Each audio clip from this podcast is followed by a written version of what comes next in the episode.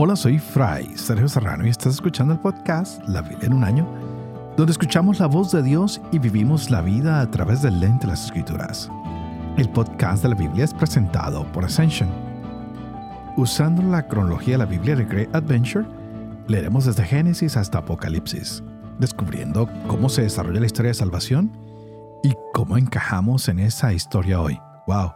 Este libro de Daniel definitivamente es bastante impresionante a mí me fascina, no sé cómo van ustedes, pero esta historia de Daniel y sus amigos, las visiones del futuro, uh, tienen mucho que decirnos. Y vimos que muchas de las costumbres que tienen ellos, los paganos, han sido juzgadas. La manera como piensan han sido juzgadas. Y en este capítulo, lo que leíamos ayer, nos damos cuenta cómo también el orgullo de ellos, en cierta manera, va a ser señalado y se nos va a recordar de la siguiente manera. Nabucodonosor quiere imponer una idolatría. Que todo el mundo, que todas las naciones, que todas las lenguas, que todos los que estén por ahí lleguen a adorar a este Dios. Y es como tiene un incidente, una pelea, una discusión, un desacuerdo con los jóvenes con que han venido Daniel, estos tres hebreos que son particulares en nuestra historia de este libro y a quienes se les pide adorarlas y deciden no hacerlo. Dicen, no podemos consentir esto. Así nos arrojen el fuego, así nos metan en ese horno, no podremos adorar ninguna estatua de oro porque conocemos cuál es el Dios verdadero. ¿Qué tal la fuerza de estos hombres de su pasión y amor por Dios y de dar testimonio de que el Dios verdadero es Yahvé? Vemos cómo se construyó esa estatua de oro cómo se ha dedicado y estos jóvenes que se niegan para poder declarar así que el poder de Dios es más grande que cualquier estatua, que cualquier creación del ser humano. Ojalá que nosotros no nos dejáramos impresionar ante cualquier riqueza, ante la majestuosidad de tantos trabajos que hace el mundo, que hacen los hombres, que a veces nos impresionan.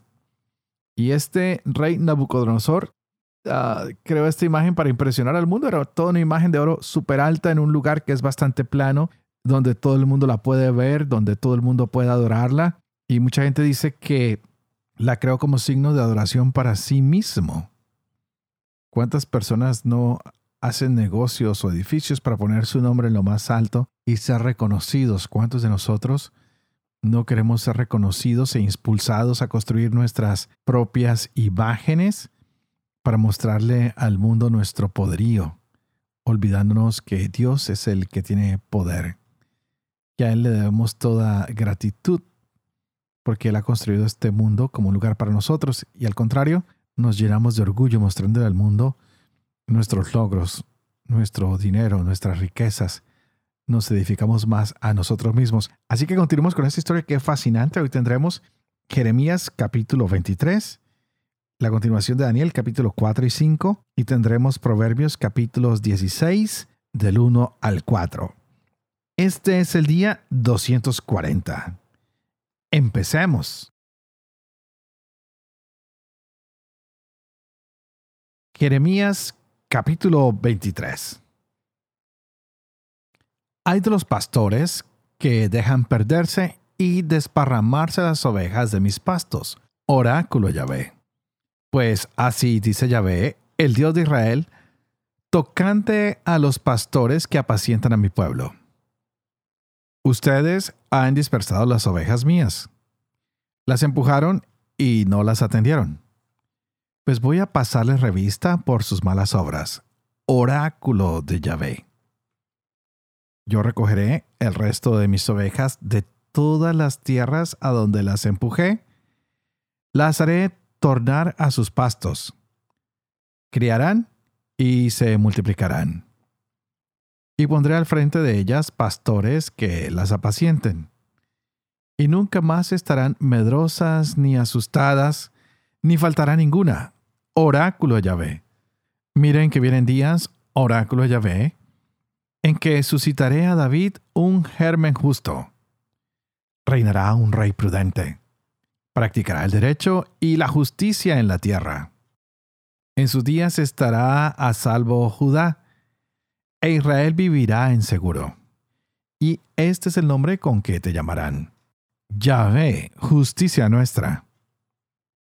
Por tanto, miren que vienen días, oráculo Yahvé, en que no se dirá más, por vida de Yahvé que subió a los israelitas de Egipto, sino por vida de Yahvé que subió y trajo la simiente de la casa de Israel de tierras del norte y de todas las tierras a donde los arrojara, y habitarán en su propio suelo.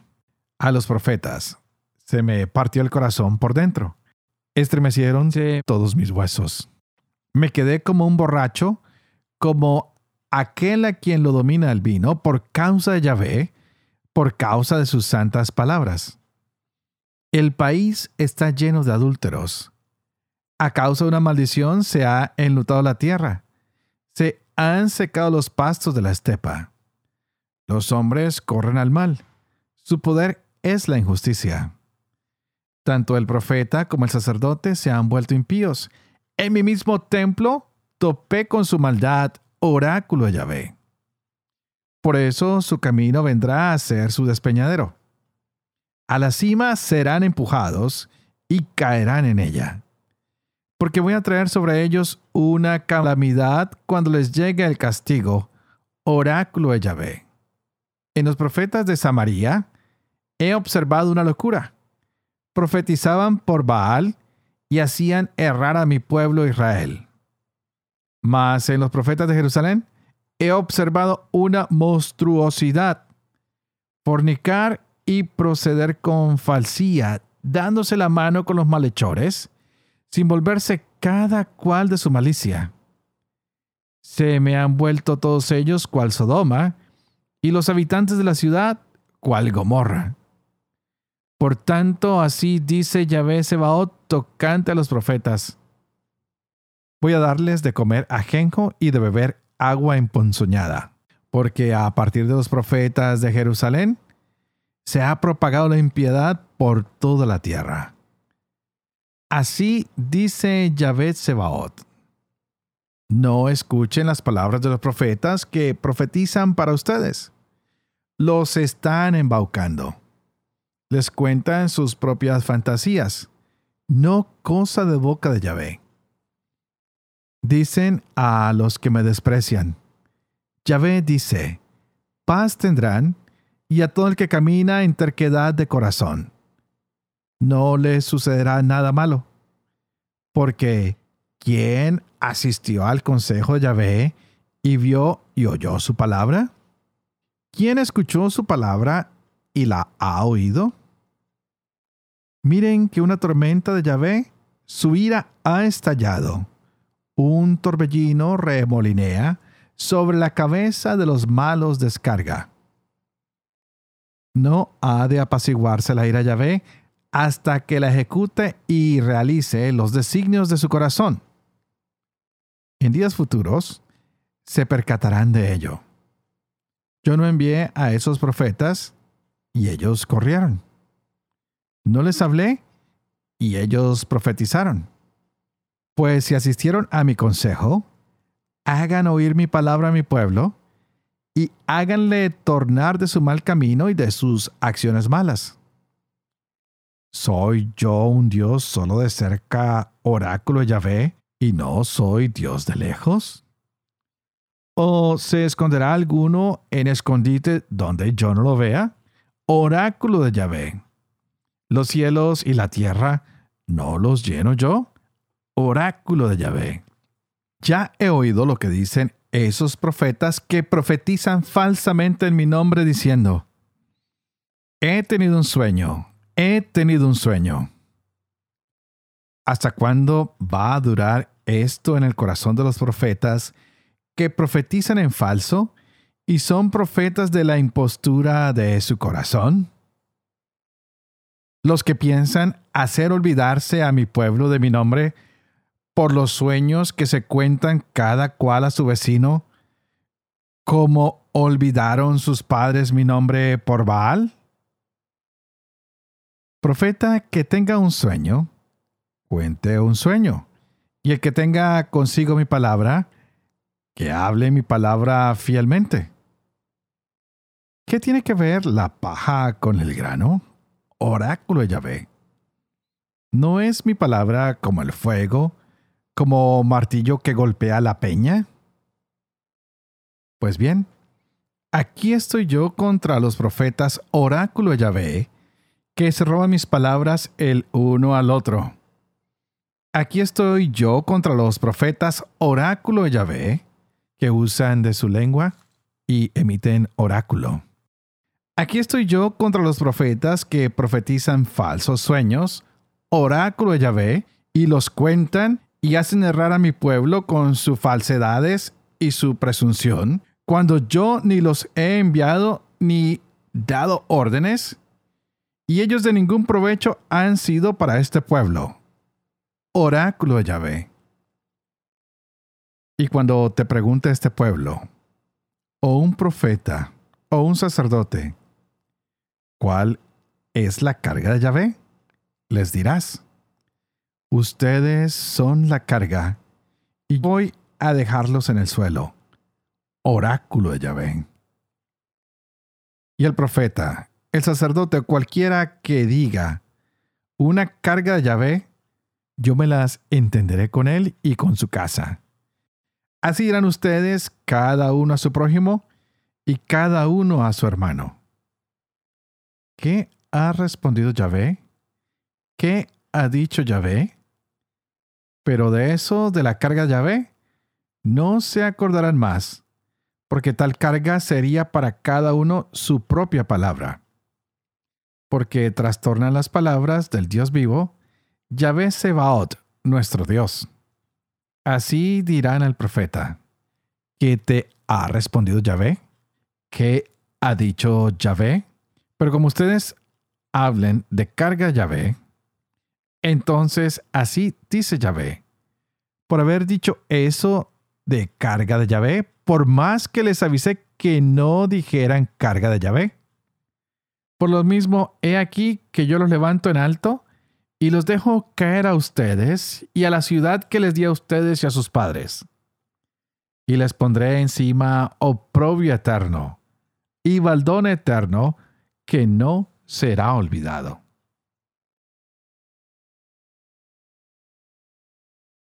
Daniel capítulo 4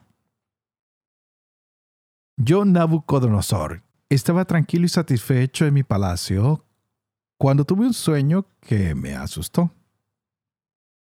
Las pesadillas que tuve en mi lecho y las fantasías de mi mente me aterraron.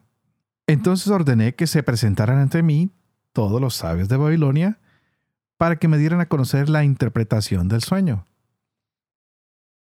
Vinieron los magos, adivinos, astrólogos y hechiceros.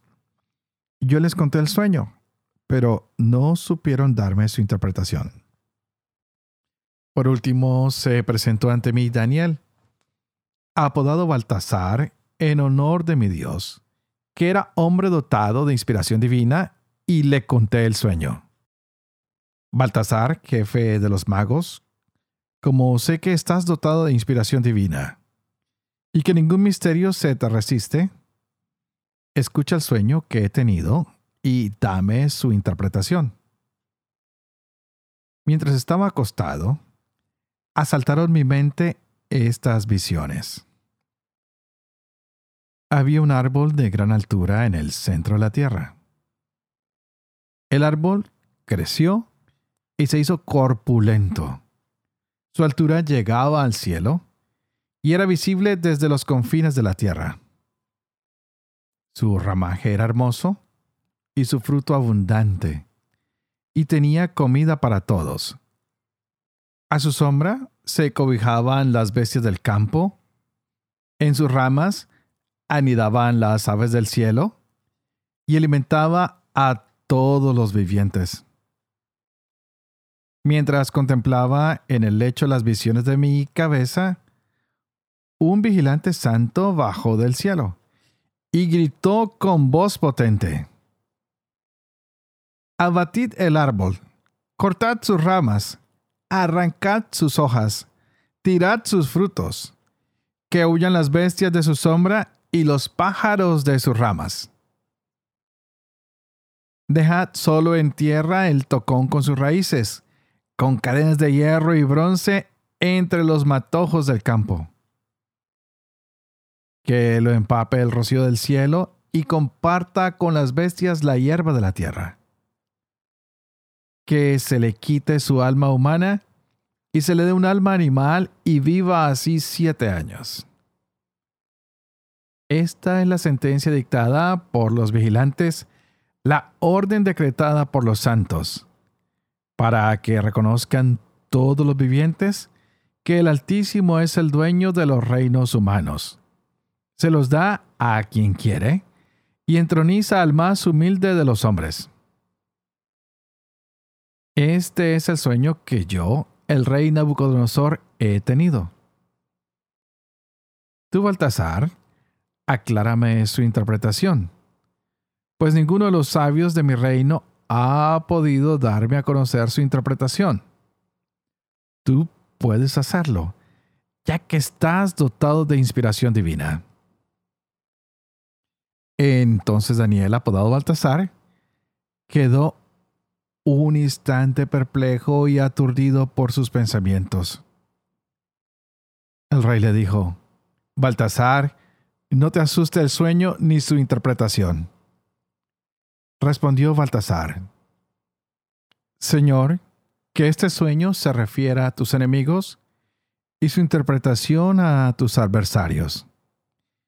Ese árbol que viste crecer y hacerse corpulento, cuya altura llegaba al cielo y que era visible de toda la tierra, que tenía hermoso ramaje y fruta abundante, que tenía comida para todos, bajo cuyas sombras se cobijaban las bestias del campo, y en cuyas ramas anidaban las aves del cielo. Eres tú, oh rey, que te has hecho grande y poderoso. Tu grandeza ha aumentado y ha llegado hasta el cielo, y tu soberanía se extiende hasta los confines de la tierra. En cuanto al vigilante santo que el rey vio bajar del cielo y decir, derriben el árbol, destruyanlo, pero dejen en tierra el tocón con sus raíces, con cadenas de hierro y bronce, entre los matojos del campo, que lo empape el rocío del cielo y comparta la suerte con las bestias del campo y que viva así siete años? Esta es su interpretación, Majestad, y la decisión que el Altísimo ha tomado respecto a mi Señor el Rey. Serás apartado de los hombres y vivirás con las bestias del campo. Te darán de comer hierba como a los toros, y quedarás empapado por el rocío del cielo.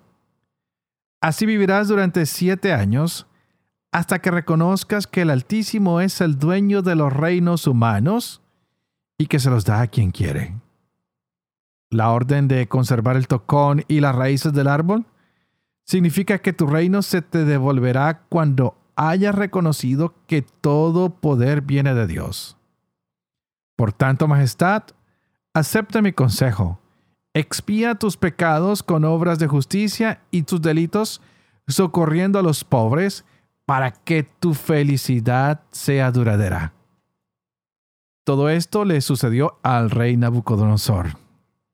Al cabo de doce meses, estaba el rey paseándose por la terraza del Palacio Real de Babilonia. E iba diciendo, Esta es la gran Babilonia que yo he convertido en residencia real con la fuerza de mi poder y en honor de mi majestad.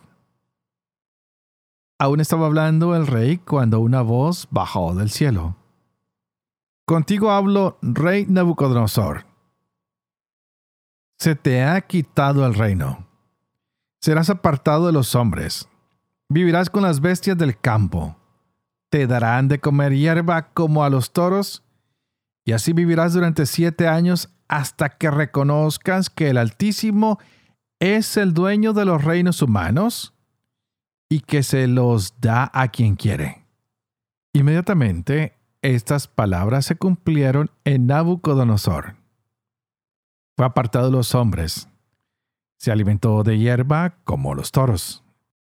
Su cuerpo quedó empapado por el rocío del cielo y le salieron pelos como plumas de águila y uñas como las de las aves. Al cabo del tiempo fijado, yo, Nabucodonosor, levanté mis ojos al cielo y recobré la razón. Entonces bendije al Altísimo, alabé y glorifiqué al que vive por siempre. Su poder es eterno y su reino perdura de edad en edad. Nada cuentan ante él todos los habitantes de la tierra, y hace lo que quiere con el ejército del cielo y con los habitantes de la tierra. No hay nadie que resista a su poder o le pida cuentas de lo que hace. En aquel momento recobré la razón y recuperé también majestad y esplendor para gloria de mi reino. Mis consejeros y mis magnates me reclamaron. Se me restableció en el trono y se me dio un mayor poder. Y ahora yo, Nabucodonosor, alabo, ensalzo y glorifico al Rey del cielo, porque todas sus obras son verdad, todos sus caminos justos, y puede humillar a los que actúan con soberbia. El rey Baltasar ofreció un gran banquete a mil de sus dignatarios y en presencia de ellos se puso a beber vino. Bajo los efectos del vino, Baltasar mandó traer los vasos de oro y plata que su padre Nabucodonosor se había llevado del templo de Jerusalén para que bebieran en ellos. El rey, sus dignatarios, sus mujeres y sus concubinas. Trajeron pues los vasos de oro y plata tomados del templo de la casa de Dios en Jerusalén, y bebieron en ellos el rey, sus dignatarios, sus mujeres y sus concubinas. Y mientras bebían vino, alababan a sus dioses de oro y plata, de bronce y hierro, de madera y piedra de repente aparecieron unos dedos de mano humana que se pusieron a escribir frente al candelabro. En la cal del muro del palacio real, y el rey vio el trozo de mano que escribía. Entonces el rey palideció. Se le turbó la mente, se le aflojaron las articulaciones de las caderas y le entrechocaron las rodillas. El rey a gritos mandó a buscar los adivinos, magos y astrólogos, y dijo a los sabios de Babilonia, El que lea y me interprete este escrito, será vestido de púrpura, llevará un collar de oro al cuello y ocupará el tercer lugar del reino. Acudieron todos los sabios del rey, pero fueron incapaces de leer e interpretar al rey el escrito. Entonces el rey Baltasar se turbó mucho y cambió de color, y sus dignatarios quedaron desconcertados. La reina al oír las palabras del rey y de sus dignatarios, entró en la sala del banquete y dijo, Viva el rey por siempre, que no se turbe tu mente ni palidezca tu semblante. En tu reino hay un hombre dotado de inspiración divina que ya en el reinado de tu padre demostró luz, inteligencia y sabiduría, semejante a la de los dioses.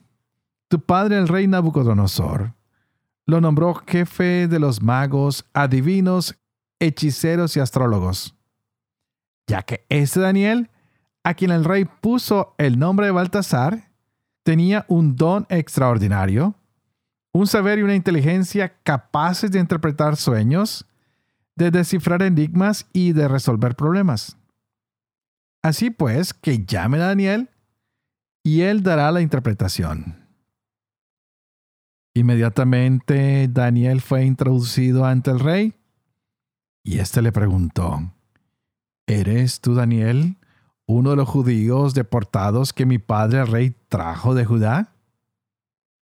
He oído decir que estás dotado de inspiración divina y que posees luz, inteligencia y una sabiduría extraordinaria. Han traído a mi presencia a los sabios y adivinos para que leyeran interpretaran este escrito. pero han sido incapaces de descubrir su sentido.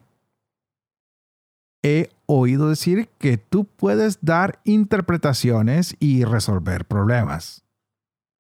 Pues bien, si logras leer e interpretar este escrito, serás vestido de púrpura, llevarás un collar de oro al cuello y ocuparás el tercer lugar del reino. Daniel tomó la palabra y respondió al rey. Quédate con tus regalos y da tus obsequios a otro. Pues yo de igual manera leeré e interpretaré al rey este escrito. Majestad, el Dios Altísimo dio a tu padre Nabucodonosor soberanía, poder, fama y honor. Y en virtud de este poder, todos los pueblos, naciones y lenguas lo temían y temblaban ante él. Mataba o dejaba vivir a voluntad. Ensalzaba y humillaba a su antojo. Pero, como se volvió soberbio y arrogante, fue destronado y despojado de su gloria. Fue apartado de los hombres y adquirió naturaleza animal Convivió con los burros salvajes y comió hierba como los toros, con el cuerpo empapado por el rocío del cielo, hasta que reconoció que el Dios Altísimo es el dueño de los reinos humanos y entroniza a quien quiere. Pero tú, Baltasar, su hijo, aun sabiendo todo esto, no te has humillado sino que te has rebelado contra el Señor del cielo y has mandado traer aquí los vasos de su templo para beber en ellos junto con tus dignatarios, tus mujeres y tus concubinas. ¿Han alabado ustedes a dioses de plata y oro, de bronce y hierro, de madera y piedra, que ni ven, ni oyen, ni entienden? Pero no has honrado al Dios que tiene en sus manos tu vida y todos tus caminos. Por eso Dios ha enviado esa mano que trazó este escrito. Lo que está escrito es Mene, Tekel y Pérez. Y esta es su interpretación. Mene, Dios ha contado los días de tu reinado y les ha puesto fin. Tekel, has sido pesado en la balanza y te falta peso. Pérez, tu reino se ha dividido y ha sido entregado a medos y persas. Entonces Baltasar mandó vestir de púrpura a Daniel, ponerle un collar de oro al cuello y proclamarlo como tercer mandatario del reino. Aquella misma noche fue asesinado Baltasar, el rey de los caldeos. Proverbios 16, versículos del 1 al 4. El hombre tiene proyectos. Ya ve la última palabra. El hombre piensa que su conducta es limpia, pero Yahvé juzga las intenciones. Encomienda tus obras a Yahvé y tus planes se realizarán. Yahvé ha creado todo con un propósito, incluso al malvado para el día fatal.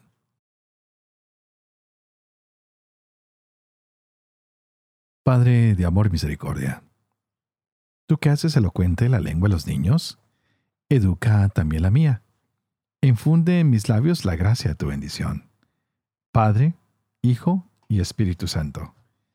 Y a ti te invito para que juntos hoy pidamos al Espíritu Santo que abra nuestra mente y nuestro corazón para que podamos entender esta hermosa palabra que el Señor ha regalado hoy para nuestras vidas. Y wow, qué palabra la que el Señor nos da. Un poquito Ah, fuerte, pero siempre hermosa, llena de bendición para todos nosotros.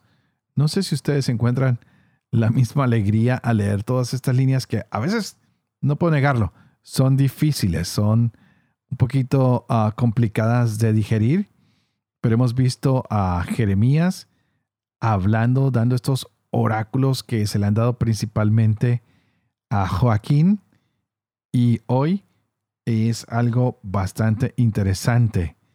El Señor está mostrándonos que hay un futuro, que hay un Mesías que vendrá y que llamará la cuenta de todos aquellos pastores que han desviado al pueblo, pues han dispersado las ovejas, las han llevado a pastos equivocados y se han revestido de malas obras, han empujado a sus ovejas a que se descarríen, a que se pierdan. Pero el Señor quiere traer a un verdadero pastor que va a corregir a todos estos profetas que lo único que hicieron fue dar falsedad, imponer sus mentes y no la palabra del Señor, imponer sus deseos y no los deseos del Señor. Hoy Yahvé nos dice que el profeta, el sacerdote o cualquiera que haya descarriado al pueblo, pues será llamado y se le pondrá en la justicia divina. Así que pidamos hoy por todos nuestros sacerdotes, por todos nuestros religiosos, por los laicos, que a veces tal vez ah, no han puesto su corazón en la obra del Señor y que tal vez perdieron el rumbo. Pero es nuestro trabajo orar por ellos, ayudarlos y traerlos al camino. No solo juzgar el Dios del cielo es el que tiene la última palabra y Él siempre está ayudándonos a encontrar la misericordia, la paz, la reconciliación, el amor, su justicia. Y qué hermoso que nosotros pudiéramos ser más bien una voz profética y no una voz condenatoria para los que se han equivocado, porque tal vez tú y yo también nos hemos equivocado y siempre hemos buscado la justicia y la misericordia de Dios.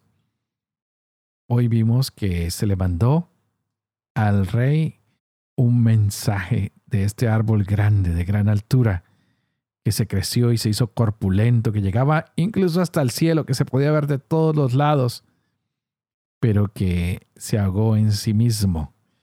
Que a veces nos pasa a nosotros, estamos en un mundo muy individualista, muy lleno de ego, donde nos queremos engrandecer.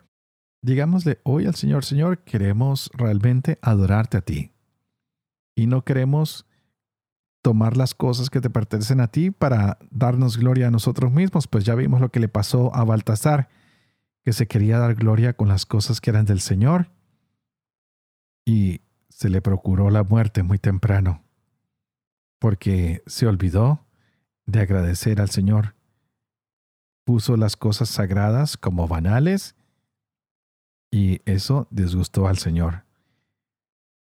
Así que di hoy, Señor, lo que me has dado no quiero usarlo para mi gloria, quiero usarlo para tu gloria, para que el mundo sepa lo bueno que eres, lo grande que tú eres, para que podamos descubrir tu bondad, tu misericordia para con cada uno de nosotros y así la podamos compartir con los más necesitados, con aquellos que están a nuestro lado.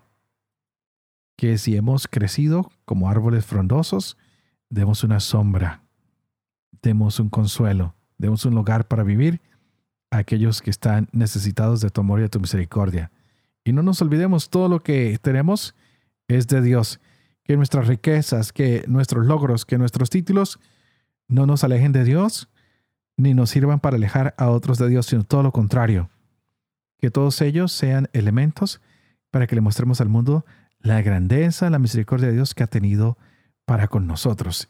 Y por supuesto, yo oraré por ustedes para que el Señor los siga iluminando y ustedes, por favor, oren por mí para que pueda seguir llevando adelante este proyecto de la Biblia en un año, para que yo pueda vivir con fe lo que leo, lo que comparto con ustedes, para que pueda enseñar siempre la verdad y especialmente para que pueda cumplir lo que he enseñado. Y que la bendición de Dios Toporoso, que es Padre, Hijo y Espíritu Santo, descienda sobre ustedes y los acompañe siempre. Que Dios los bendiga.